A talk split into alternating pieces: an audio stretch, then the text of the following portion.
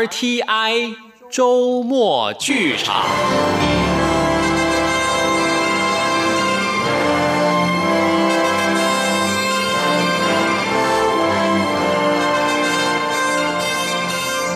顺治皇帝龙跃云津，许湘君制作，陈宗岳主述，邓荣荣导播配音，欢迎收听。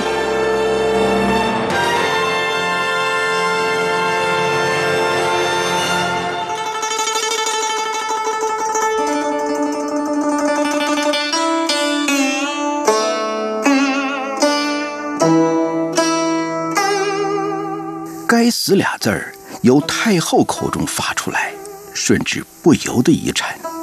该死的，不是珊瑚，是儿子。是你。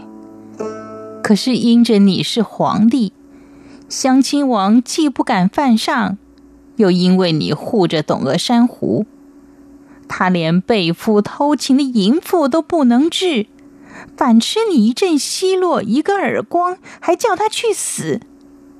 叫他还有什么脸面再活着？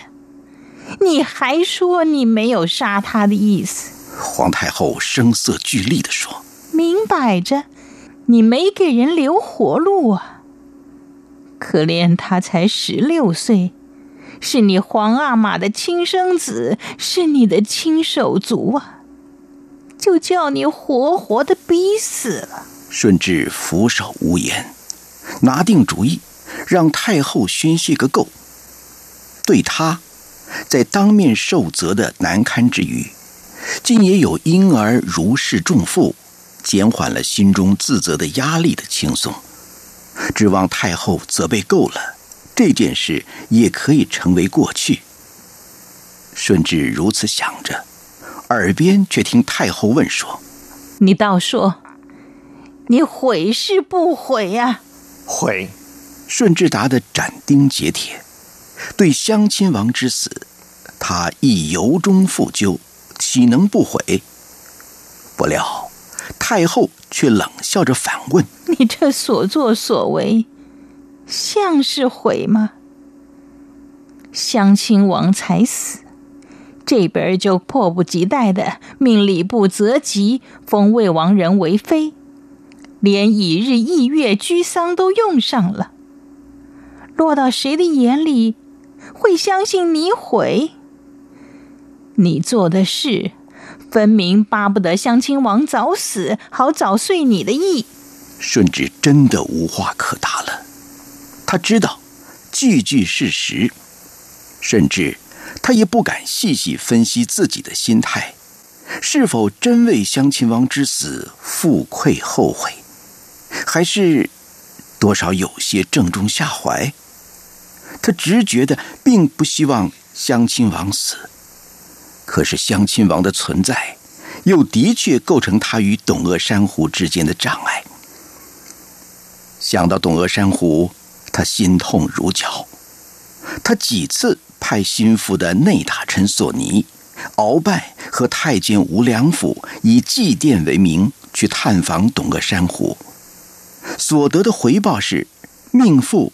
官眷对他无情的凌辱，和他苍白、肌瘦、忍辱偷生的种种情状，他在襄亲王府一日，顺治就保护不了他。唯一保护他的办法，就是接他回宫，而且给他一个名位。天下臣民的不谅解已然是定局了，太后的震怒。也是势不可挽回的了。那长痛不如短痛。面对太后凌厉的责备，顺治只要想到这是为了他的珊瑚，便甘心挺身而受。太后数落了一场，见顺治默不作声，也有些不忍，声调便缓和了许多。你是皇帝。一生系天下安危，万民观瞻。做事不能光凭着自己一时高兴，总得想想这么做妥不妥当。为了一个董鄂珊瑚，你废了一个皇后，逼死一个亲王，还要把皇帝的声誉给赔进去，让天下人看笑话，让后世人责难批评。你好好想想啊！说到这儿，顺治不能不表明心迹了。我什么都不要想，我什么都可以不要，只有董鄂珊瑚。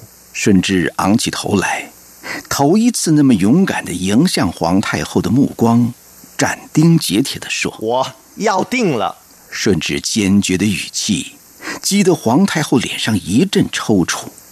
你就什么都不顾了？祖宗的基业，大清的命脉，都抵不上那个女人。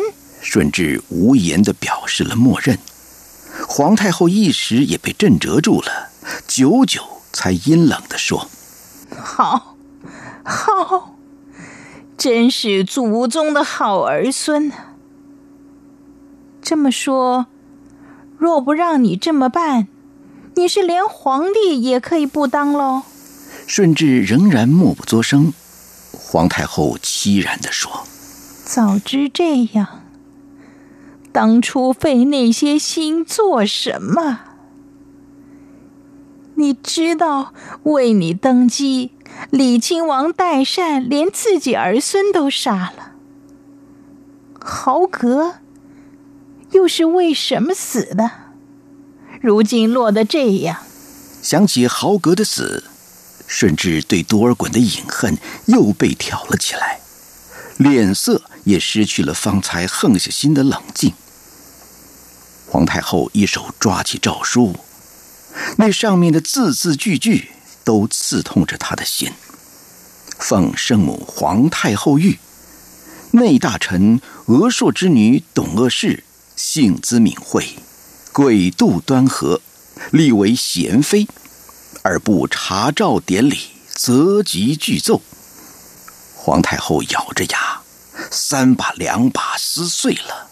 冷厉的话语向外蹦出：“好一个三贞九烈的贤妃！皇帝要封什么，自作主张吧，别拿我圣母皇太后当幌子，叫天下人笑话我皇太后。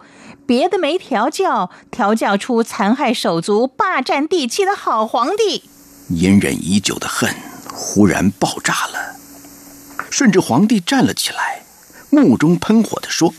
我是残害手足、霸占地妻，皇太后要认为不对。当年多尔衮残害侄子、霸占直系的时候，皇太后你为什么不说话？你为什么还要做主把肃王福晋指给他？甚至完全失去了理性，不积压的不满尽情的宣泄。如今皇太后，你怕天下人笑话？天下人早笑话过了，在太后下嫁的时候，在顺治口不择言的咄咄攻势之下。皇太后脸色顿变，指着他，双唇颤抖地说：“你，你！”顺治却像疯了似的，什么都不顾了。皇太后，怪我善用奉圣母皇太后谕，哈哈哈，哈哈哈哈哈哈！当年你皇太后下嫁摄政王的诏书的时候，又有谁来问过我这个皇帝呢？甚至由狂笑渐次转为悲哭。待他逐渐平静，理智恢复成明，意识到方才在太后责备，因自卫而口不择言，只顾了泄愤，精神近乎疯狂迷乱时的言辞是多么伤人时，抬头只见太后神色惨淡，脸色苍白，在玉座上紧咬着嘴唇，一缕触目的鲜血自唇边沁出。目光是一片伤透了心的灰暗，定定的注视着他，没有一点表情。顺治不觉惊恐，喊着：“皇额娘！”太后听到了顺治的喊声，仿佛才自惊天击地的罗网中回过神来，泪水潸潸而下，强撑着站起身，没有再看顺治一眼，转身而去，步履。持重的，仿佛撑不住身躯。顺治张口，却发不出声音来，只感觉一道鸿沟随着太后远去的脚步，在他们之间扩大、扩大、扩。大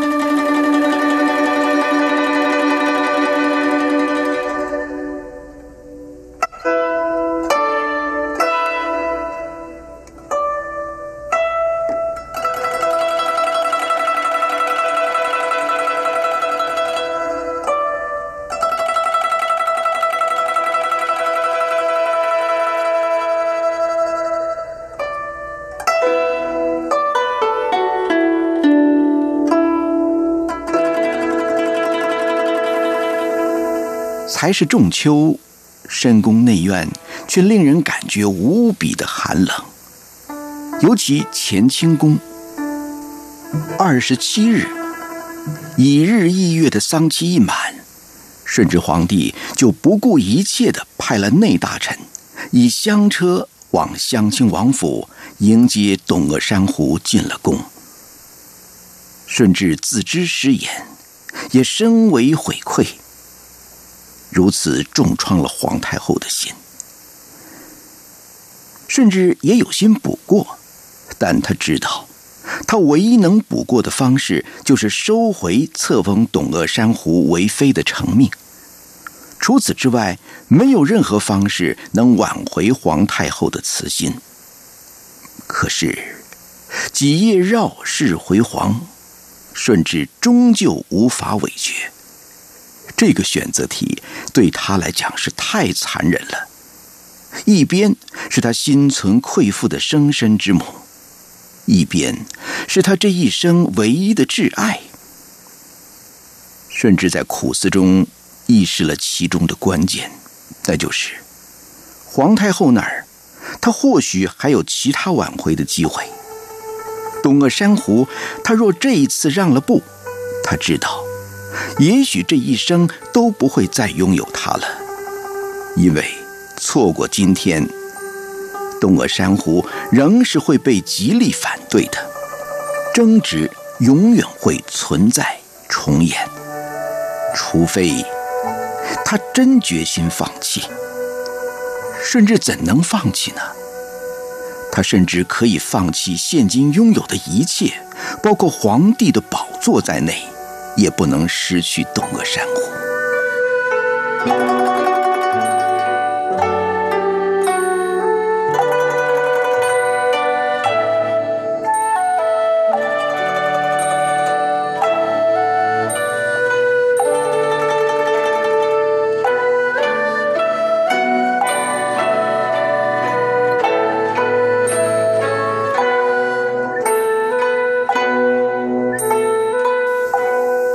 自从董鄂珊瑚出宫，这些日子，顺治已因为见不到他而终朽反侧、失魂落魄了，好像一日三秋，难以煎熬。顺治怎么能失去董鄂珊瑚呢？他今生唯一的红颜知己，唯一的爱，董鄂珊瑚，真比顺治的性命还重啊！怎能放弃？怎能失去？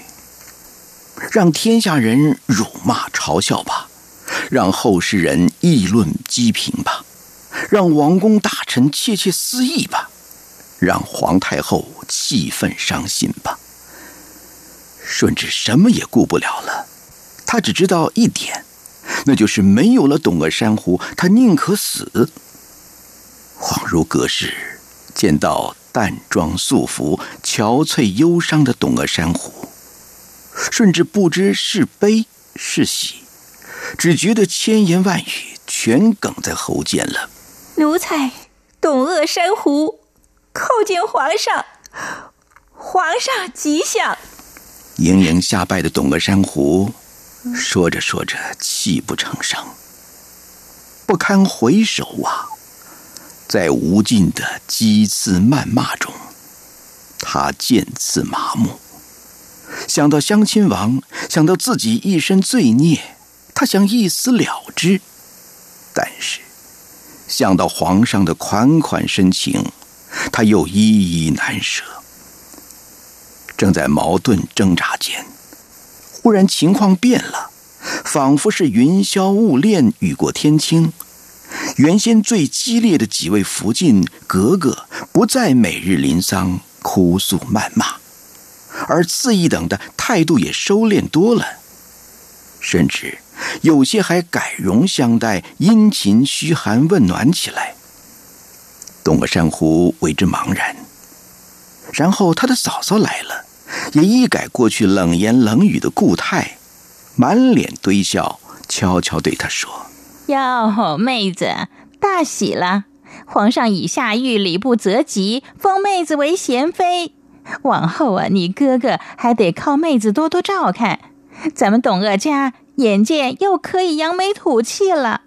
董鄂珊瑚惊愕之余，直觉的反应是：哦，不，不可以的，皇太后不会答应的。就听他嫂嫂嗤的一声笑了，又警觉的赶紧掩住了口，压低声调说：“要封你为妃的是皇上，跟太后什么事啊？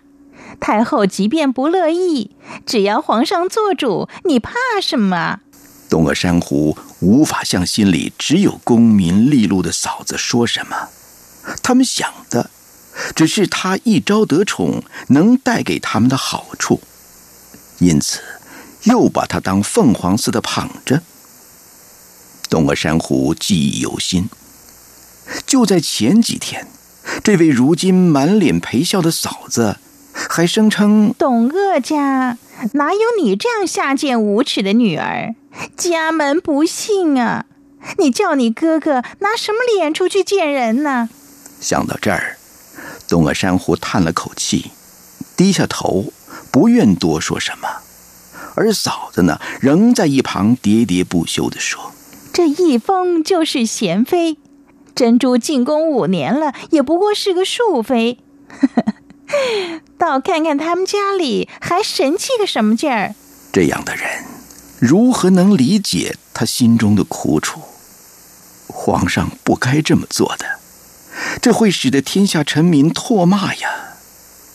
他怎担得起这样的罪名？再说，皇太后也必然不谅解。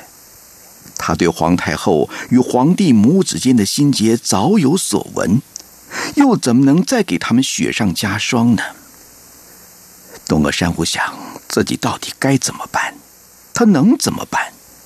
却陆陆续续听到福晋门低声言语说：“别傻了，如今这位主子是皇上心坎上头一名，亲政的是皇上。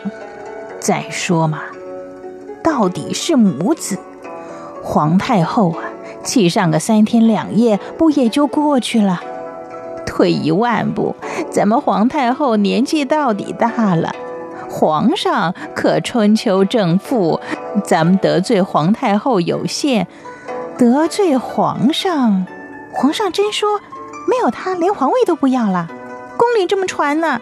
总之啊，皇上是豁出去了，这位主入宫承宠也是定局了，别莽莽撞撞拿鸡蛋往石头上碰。窃窃私语却声声入耳，东阿珊瑚不知当喜当悲。更多的却是害怕、忧惧。天哪，到底是幸还是不幸？上天给他安排了如此奇特的命运，一定只是传言。皇上圣明，岂能为他这样死有余辜、不祥的未亡人行此背德逆伦之事？东阿珊瑚愿意继续承受唾弃谩骂。而不是这样暧昧混沌的谄媚恶语。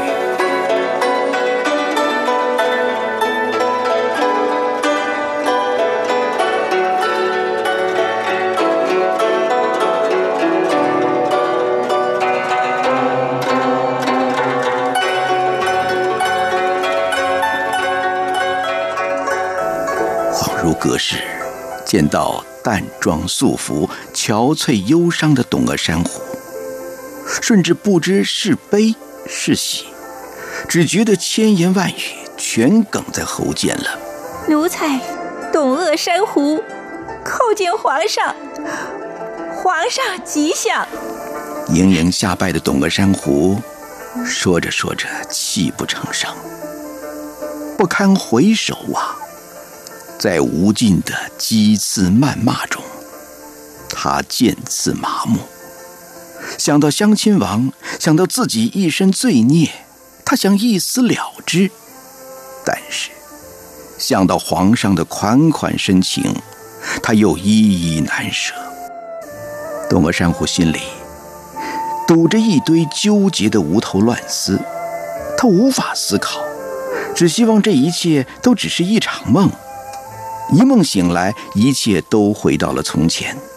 襄亲王没死。他没有亏负妇德，皇太后依然把他当成第一得意人，呵护疼惜。可是，那才是他渴望而无以实现的梦。现实的是，襄亲王死了，董鄂珊瑚是个失贞的淫妇。以往最疼惜他的皇太后，如今视他如仇，而且因为他，导致了皇太后和皇帝之间的裂痕更无以弥缝。董鄂珊瑚变得害怕日子过得太快。起初度日如年的他，只觉得忽然时光像织梭一般的飞快。第二十八天一早，内大臣鳌拜。领着中使太监李国柱来传旨，着额硕之女董鄂氏即日除服入宫。恍恍惚惚的换下了校服，恍恍惚惚的登上了香车，眼前人影晃动，耳边语声切切，董鄂珊瑚却无法分辨。如今一切已不由他自主了。都说皇上为他豁了出去，那他除了也豁了出去，更能如何？一切等见到皇上再说吧。东阿珊瑚向自己这么低低的说着，跨进了他熟悉的宫门，那熟悉的颀长身影向他走近。东阿珊瑚不自觉地拜了下去，悲从中来。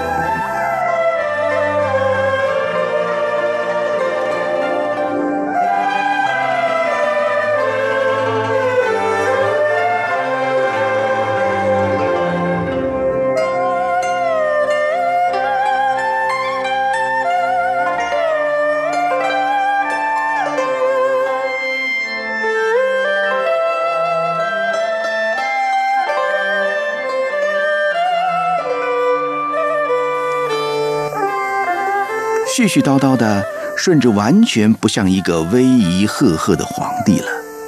他只是一个人，一个尝尽了一日三秋的相思之苦与爱侣久别重逢的人。到东阿珊瑚哭声渐歇，知趣的鳌拜和李国柱早就悄悄退出宫外。宫中只剩下仿佛历劫生死的一对有情人时。顺治开始倾吐着对他的思意。珊瑚，你终于回宫了，这段日子真长的仿佛永远过不完呐。顺治捧着董鄂珊瑚泪痕纵横的脸说：“你瘦了，瘦了这么多。皇上，您也瘦了。”董鄂珊瑚仰视着他，见到了皇帝，他什么也不要想了，过去，未来。都丢开吧，他们好容易才等到盼到这一刻呀。相思令人老，更令人瘦。珊瑚，我这才知道，才歌诗里说的“一日不见如三秋兮”，原来是真的。我永远再也不要受这样的苦了，永远也不再让你离开了。顺治把董鄂珊瑚揽在胸前，搂抱得紧紧的。仿佛就要借着这种具体实质的拥抱，才能确信，他真正又回到了自己的怀抱中。我命人收拾了承乾宫，往后那就是你住的地方。哦，不是我们住的地方。我已令礼部在九月里挑个吉日，行册封礼。你知道了吧，贤妃？这是除了静妃之外，头一个有名位的妃号，我头一个心甘情愿的册封的妃。董鄂珊瑚怎当的一个贤字？但事到如今，他只能依礼谢恩，屈膝欲拜。皇帝却一把拉住了他：“珊瑚，不要学他们，一天到晚行不完的礼，家务常理呀。至亲至爱的人居家过日子，哪有那么多礼？珊瑚，礼是门面上的，你和我私下相处，让我们像民间百姓寻常夫妻吧。”都说神仙眷属也得从柴米夫妻当中修来，民间一家子和和睦睦才是可羡。帝王家唉，顺着说着，长长一叹，面上欢容敛去，忧容隐现。皇上，皇上，奴才罪孽深重，万死难赎。不许你说死！顺治粗暴的喝止了。顺治想起皇太后冷峻的话语：“该死的，是你心坎上的董鄂珊瑚。”顺治不能忍受，他没有忍受，他对皇太后做了无情的反击。他胜利了，可是谁知道他心中的悔愧和痛苦？他不是真心想去伤害他的母亲，他只是不能忍受任何对董鄂珊瑚的斥责与凌辱。也不能忍受任何人提起“罪孽”这两个字。董鄂珊瑚一愣之后，又是泪珠滚滚。是奴才不祥，才惹出多少事来。皇上处处护卫奴才，可是为了奴才，导致皇太后对皇上不谅，母子离心，叫奴才，叫奴才如何安心呢？你你都知道了。奴才不明究竟，但明摆着皇太后不会谅解的呀。如果皇太后谅解，皇上又何至于愁容满面呢？不该你的事，是我出言不逊，顶撞太后。唉，忤逆不孝，罪孽深重，万死难赎的，是是我啊。九姬心中的自责，令顺治说到后来为之声泪俱下。他心中刺脚一般的痛楚，可是不逊之言已然出口。太后的心已伤透，母子之间如今僵冷的，仿佛隔着冰山。顺治又如何补过？如何回天呢？他只有努力的不去想，努力的以董鄂珊瑚归来的欢悦。去冲淡无时不如影随形的悔恨与痛苦。可是他自己知道，这一份思中不安，不是任何方式可以消减的。事实上，外朝内廷所笼罩的沉郁气氛，也无时无刻不在鞭笞着顺治脆弱的心。只是他说不出来，他也做不到。如果。必得拿董鄂珊瑚去换取良心的平静，那顺治就连心都没有了。啊，皇上！董鄂珊瑚与他相拥而泣，哽咽着断断续续的说：“怎么不干奴才的事？要不是为了奴才，皇上绝不会去顶撞太后啊！皇上一定要求皇太后宽恕，不然的话……”不然，董鄂珊瑚扬起涕泪纵横的脸说：“不然，奴才奴才只有一头胖死赎罪了。”你不许死，听到了没有？不许说“死”这个字。你记住，除非你想叫我死，你就不许有死的念头。甚至紧紧抓着他的肩，声如低吼的野兽。我受够了，我什么都没有了，只有你，也只要你。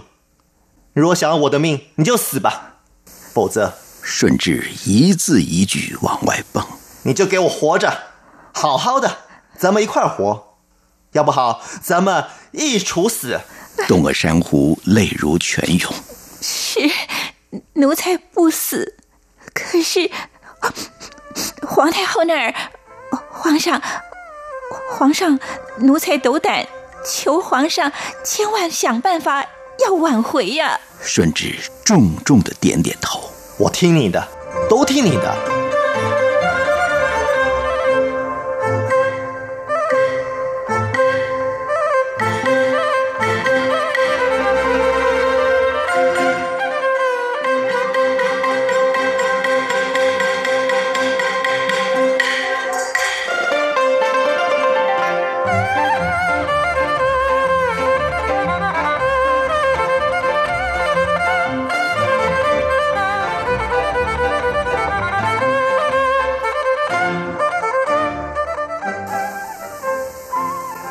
顺治倒是说到做到，三番几次借词进慈宁宫敬谒太后。公私分明的太后没有拒绝见他，但态度生疏冷淡的，令顺治冷了半截。对他晋级灾荒的奏报，太后是公事公办。禁忌年年荒欠，小民苦楚，实是可怜。后宫历年遵结了些银子，就发出去赈济灾民。皇帝传旨去吧。话说到这儿，顺治连多事流连的勇气都没有了。当顺治为讨好太后，亲自撰写了《内则演义》的序文，攻城太后御览时，情况更是难堪。太后只淡淡的说了一句：“难为皇帝孝心，当为全民表率。”分明太后的心已冷到极点，连火气都不带了，只是一味的冷，冷到让顺治的心也凝成了一座冰山，一片冰海。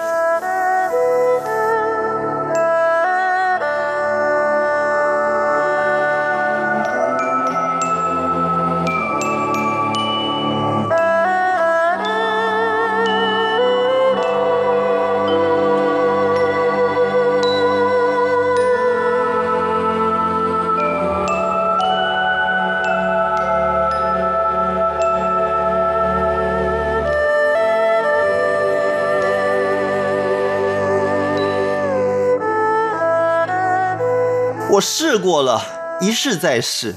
顺治忧郁的神色，使他看起来至少老了十年。十九岁的年轻皇帝被积压在心里的内疚、自责，乃至不愿也不敢面对的罪恶感，压得有些未老先衰了。他脸颊瘦削，目光暗淡，无精打采。我本来想在册封礼之前。能够使太后回心转意，那你去慈宁宫行礼就不会那么难堪。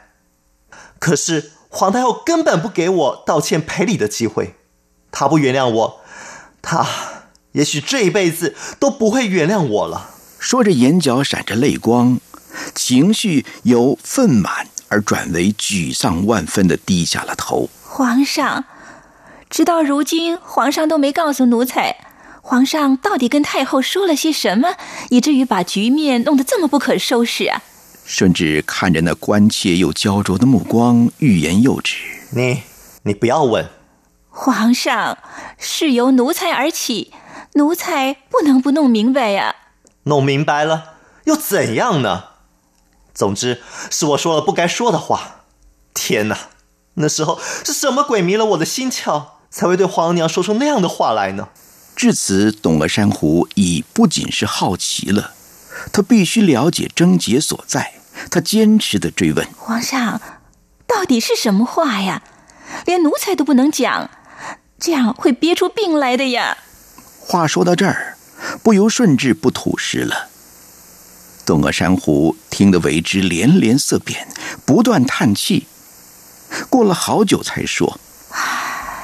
实在不怪皇太后如此盛怒难息。皇上，你把话说的太重，也说的太绝了，这绝不是一时半时可以回天的。皇上，你一定要有耐心，守得云开待月明啊！我也知道母意难回，可是珊瑚，我一听到他不断的责备你，我就忍不住怒火中烧，新仇旧恨都兜了上来。珊瑚，你不会了解的，你不知道我真的恨有多深呐！顺治想起了那些不堪回首的往事，仍然不禁怒火中烧。从六岁登基到十四岁亲政，我就没有过过一天像一般人家的孩子，有阿玛疼、额娘爱、无忧无虑的日子。多尔衮就像个恶魔一样，无所不在的钳制着我，而我的额娘却跟他……哎，皇上。珊瑚以了解而充满同情的目光凝视着他，对多尔衮和皇太极之间的纠葛，他多少也有所耳闻，可想而知，身为人子的皇上身心所受的煎熬。顺治抬起头，目光转向窗外长空。我恨多尔衮，我也怕他。我爱我额娘，我要恨他。甚至痛苦地紧捏着拳头。我想，我就算这一次没有说出这些积压在心里那么久的话，也总有一天气急败坏的时候，还是会冲口而出的。你不知道，珊瑚，这些事情像一块烙铁一样的，出其不意就往我心头上烙啊。皇上，可怜的皇上。东阿珊瑚泪眼婆娑。顺治的目光也隐含泪光，惨声的笑着。也只有你这么说。人人都以为皇帝是享尽荣华富贵的天之骄子，谁知道我这个皇帝的苦楚呢？谁知道我怎么煎熬长大的呢？我只不过想要一个知情解意的红颜知己，也错了吗？珊瑚，伯母伯古尔不知道，他不用死。他只要跟我说：“你把皇位让给我，我就把珊瑚给你，我就真的会跟他换的。”可是，没有人会相信呢。我相信，皇上，奴才相信。东阿珊瑚哭倒在顺治怀中。他这一生已然够了。有人知己如此，有人真爱如此。人生至此，尚有何求？但是东阿珊瑚无论如何要把弥缝太后和皇上母子亲情的责任担负起来，不论付什么代价，矢志无悔。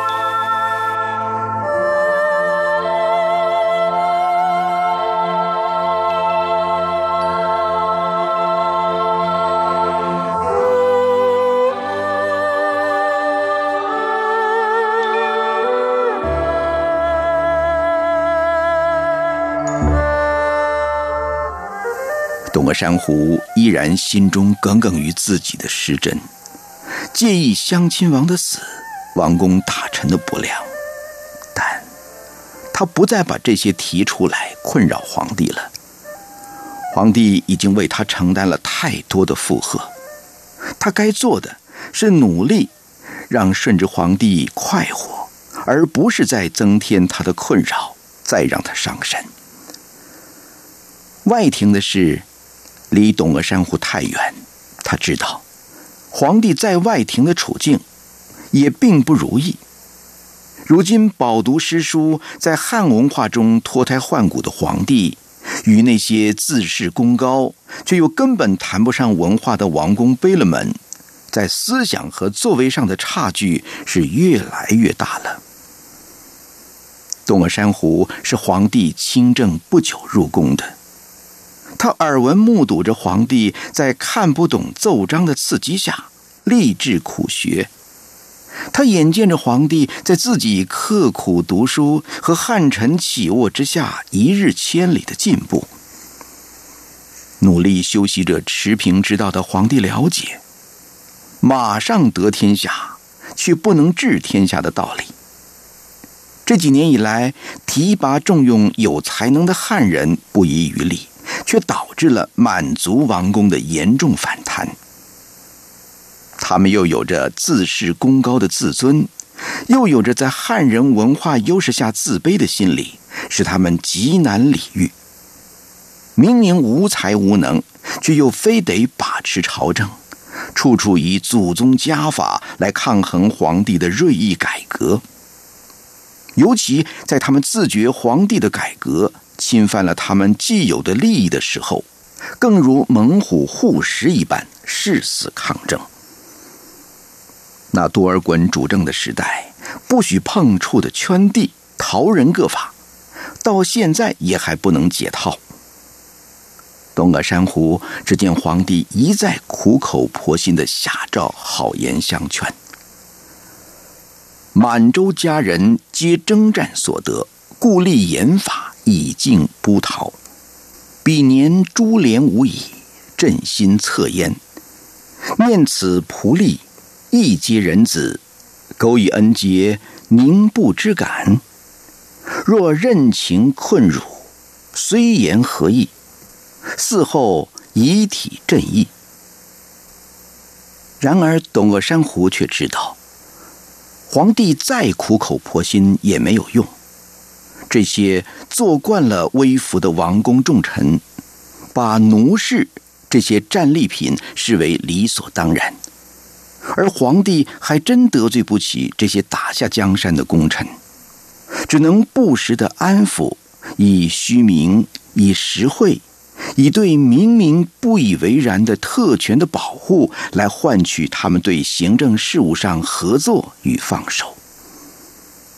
在外廷，皇上已然要面对这么多的问题和困难了。东阿珊瑚又如何让内宫的事增添他的忧烦？他只希望他能够化解宫中因这件事造成的茧。他知道。这茧一日不解，皇帝和他就一日得不到安宁。面对这无形而确然存在且巨大的、足以把他们束缚其中、活活闷死的茧，东阿珊瑚毫无把握去化解它。但是他不能不努力，他别无选择，除非他能拒绝贤妃的封号，逃出宫去。或者一死了之，他不能啊！他若逃避，何以对皇上为他所做的牺牲？他那样把自己陷在不容于尊亲、非议于天下的泥淖里，都是为了他呀。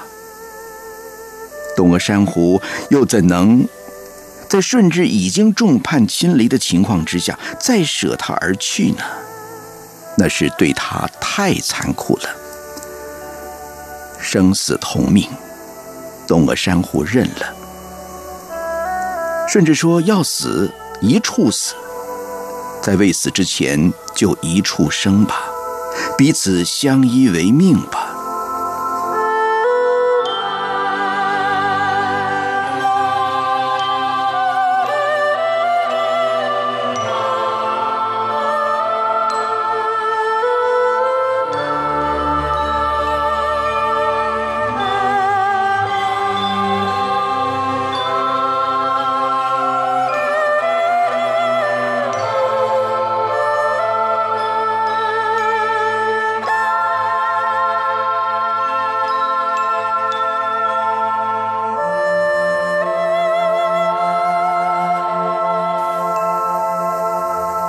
行册封礼，对外廷内宫，原都该是喜气洋洋的，而贤妃董鄂氏的册封礼，却显然透着说不出的勉强与暧昧。整个仪式就在上下人等面无表情的尴尬中完成。新受封的妃子理应叩见太后，敬谒皇后，以定上下尊卑之礼。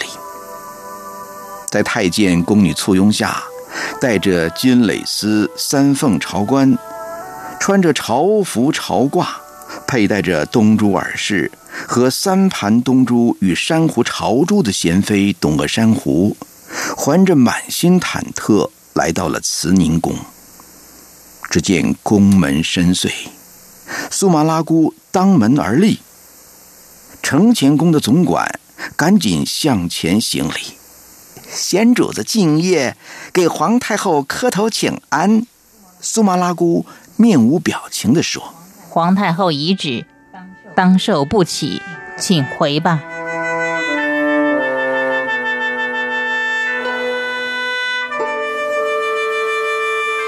东阿珊瑚预想过百十种皇太后可能的态度，也不过是震怒、淡漠。或出言责骂羞辱，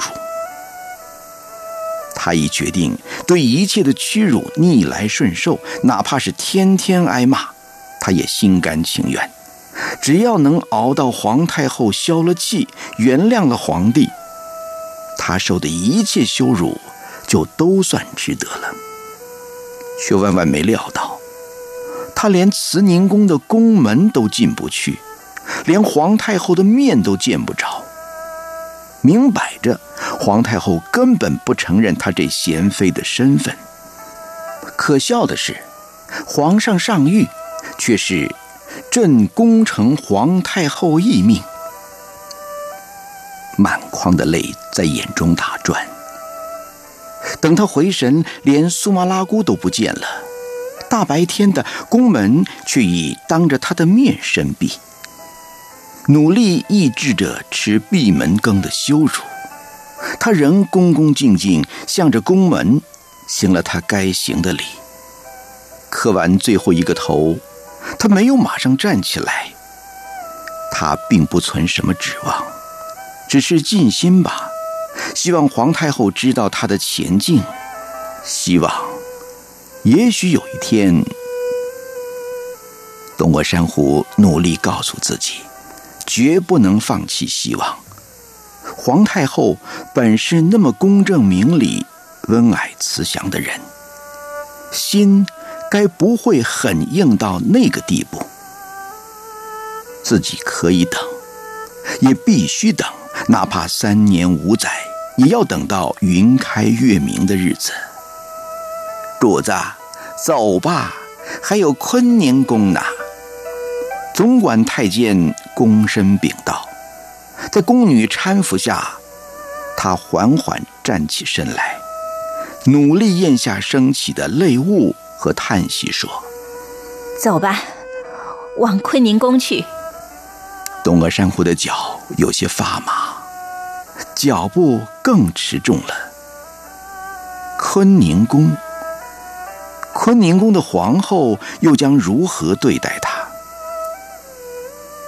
坤宁宫倒没想他已闭门羹，但情况的难堪也不减于慈宁宫。皇后中位而坐，两侧妃嫔门燕翅般的排开，依序侍立。她恭敬向前，奴才董鄂氏。一句话没说完，皇后蓦然抽身而起，一语不发，便向后殿而去。依礼盖在他向皇后行礼之后，向他见礼的庶妃们也追随在皇后身后鱼贯而出，几乎没有人看他一眼，仿佛他根本不存在。只有他的堂妹董鄂珍珠，向他投过同情而无奈的一瞥，便也随后而去。董鄂珊瑚木然僵在当场，直到人全走光了，他忍着泪，接着说了一半的话，向皇后的凤座下拜，叩请皇后万福金安。余音在空荡荡的宫中回旋。拜罢，站起身，一阵晕眩袭来，他有些拿桩不稳。宫女连忙扶着，才没倒下。他满心羞愧凄楚，无地自容，却什么也不能说，只默默转身，咽下满心的苦涩，低垂着头，脚步几乎沉重的挪不动的离开了坤宁宫。回到承乾宫，东阿珊瑚终于忍不住了，扑倒床上，把头埋在枕头上痛哭。他得趁皇上还没回宫，把一腔委屈发泄尽净，绝不能留到皇帝面前才发泄。他知道皇帝的脾气，他自己受到什么还能忍耐三分，若知道他受了气、受了委屈。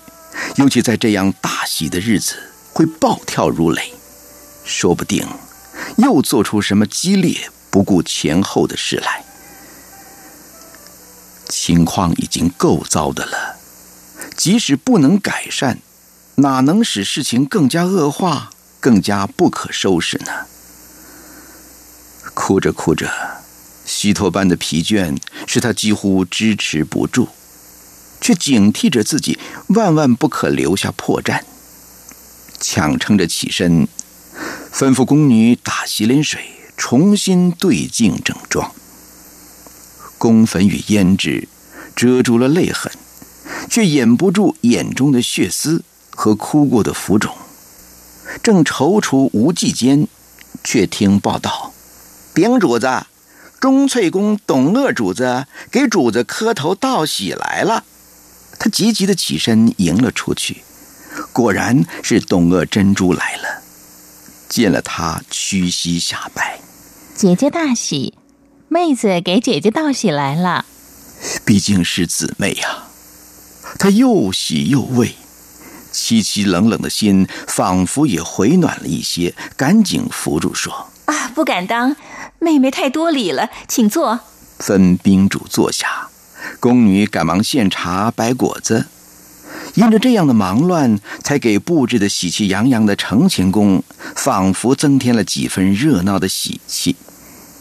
姐姐，方才在坤宁宫，董鄂珍珠想解释什么，董鄂珊瑚赶忙体恤的接口说：“妹妹，你做的对，该那样的。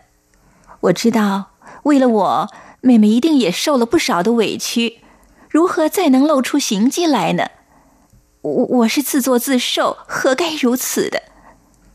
妹妹要是为了我惹得皇后不乐意，那我心里就更不安了。说到她受委屈，董娥珍珠眼眶一红，口中却分辨说：“没有的事儿，姐姐不要多想了。其实，这位皇后不比前一位，为人也不坏的，只是……”难免心里有气，加上皇太后，董鄂珊瑚深知宫中耳目众多，姊妹说话毕竟不便把太监宫女全撵出去，怕珍珠没有心机，若说出不适当的话来，传出去又不免生事。他如今已然处境难堪，珍珠如果再陪进去，如何是好？使了个眼色。赶紧先断了他的话，说：“皇太后早先让我们姐妹俩一道入宫，真是天大的恩典。你看，还有哪位妃嫔有像我们姐儿俩的福气呢？到了宫里还能一处作伴儿。”董娥珍珠在他边说边以目示意下，也领会了他的意思，笑着说：“可不是嘛？都说皇后姐妹结伴入宫。”也是因着见了姐姐跟我的潜力呢，有心避开关爱的话题。东鄂珍珠说起羡慕姐姐一双巧手，刺绣的精巧细致。东鄂珊瑚便亲自开箱，取了些平日女工的绣件，让她挑选。东鄂珍珠笑着说：“这样的绣工，我大概要等下辈子才学得会了，姐姐。”怎么一样的人巧的那么巧，拙的又那么拙呢？说来这又是拜珊瑚生母之赐，官家小姐与闺秀当得具备的各种巧艺，无不精到。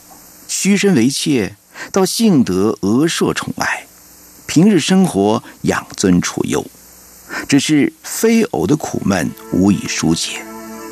诗、书、琴、棋，乃至。真挚烹调，变成了排遣漫漫长日的方式。东阁珊瑚自幼隐晦，耳濡目染，便已具相当基础。慢慢长大，又经过母亲悉心的调教，这又岂是一般满人家女儿能望极项背的？他续续就着这话题教导珍珠刺绣的各种针法。啊，其实说穿了。绣工只不过耐心细心罢了，倒是图样配色比较费心一点儿。蓄意撇开不愉快的际遇，东阿珊瑚由衷感谢珍珠的来访，使他情绪完全平静了下来，应该可以瞒得过皇上。顺治却没有被瞒过。东阿珊瑚虽没露出什么破绽，却自有多嘴多舌的太监。把慈宁宫、坤宁宫两处董鄂珊瑚受的委屈传到他耳中，顺治阴沉着脸来到了承乾宫。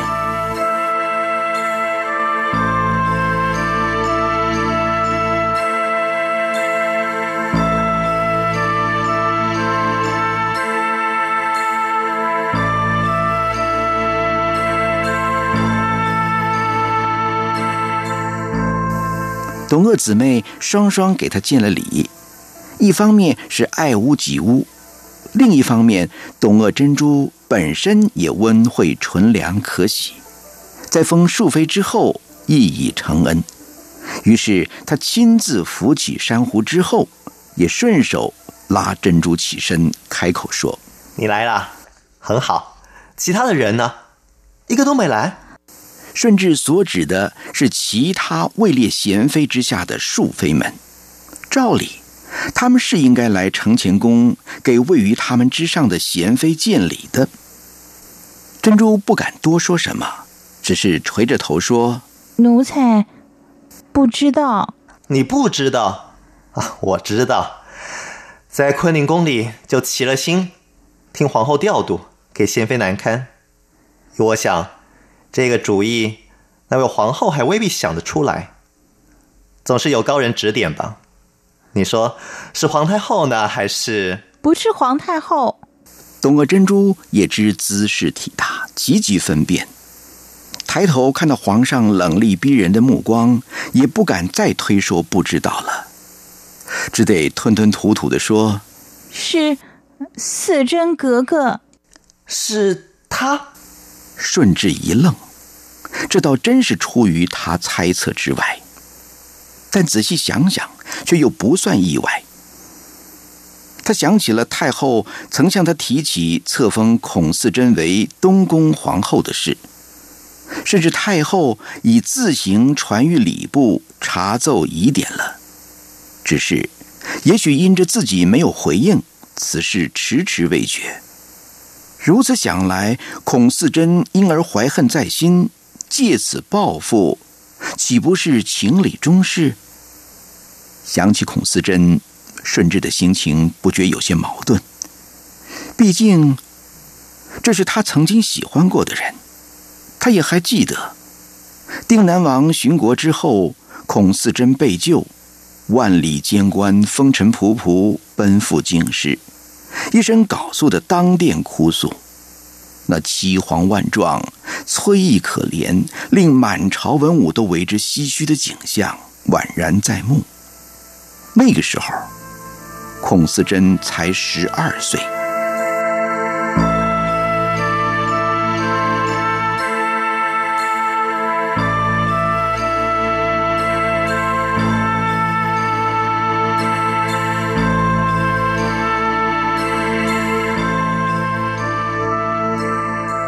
以上 RTI 剧场播出的是蒲月女士的作品《顺治皇帝龙跃云津》。今天就播出到这儿了，下周六凌晨零点，欢迎继续收听。